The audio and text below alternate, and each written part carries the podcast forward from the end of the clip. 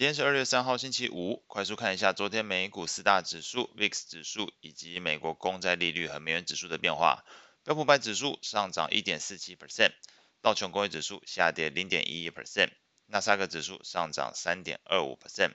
费半指数上涨二点二二 percent，恐慌指数 VIX 上涨三点三 percent，收在十八点四六。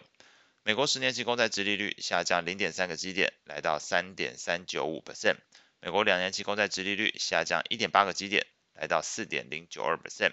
美元指数上涨零点五一 percent，来到一零一点七三一。在英国和欧洲央行利率会议部分，继前一天美国联总会如市场预期般升息一码之后，昨天举行利率会议的英国和欧洲央行也同样如市场预期一般升息两码五十个基点。其中英国央行是连续第十次升息。基准利率来到四 percent，创二零零八年以来新高。英国央行同样表示，通膨有初步放缓的迹象，市场揣摩英国央行升息循环可能接近尾声。另一方面，欧洲央行连续第五次升息，将基准利率调升到二点五 percent，创二零零八年十一月以来新高，并且也表示会维持稳定升息，三月份预期再升息两码。欧洲央行主席拉加德表示，即便三月份升息之后的利率水准也还没达到具限制性水准的程度。欧洲央行在利率政策的态度上，明显是比英国央行更加鹰派。这部分同样也反映在昨天欧元相对英镑的表现上。股市表现部分，由于 Meta 最新财报在营收上优于市场预期。同时，公司将缩减支出并进行股票回购，使得昨天 Meta 股价大涨二十三点二八 percent，激励投资人更加憧憬盘后即将公布财报的苹果、亚马逊和 Google 表现，推升美股科技股持续走扬。四大指数之中，只有道琼工业指数小幅收跌零点一一 percent，其余涨幅都超过一点四 percent。而在目前盘后的部分来看，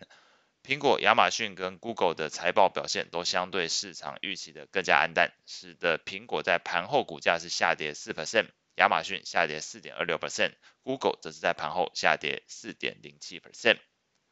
债券市场部分，投资人持续消化美国联准会偏鹰派的一个呃偏鸽派的一个转变。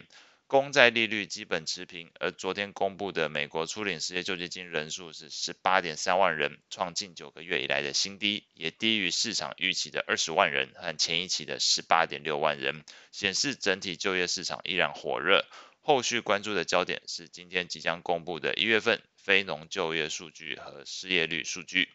在美国债券型 ETF 的价格变化上，美国二十年期公债 ETF TLT 上涨零点一三 percent。美国七到十年期公债 ETF 则是下跌零点零四 percent，美国一到三年期公债 ETF 上涨零点零一 percent，美国投资等级债 ETF LQD 上涨零点一四 percent，美国非投资等级债 ETF HYG 上涨零点五七 percent。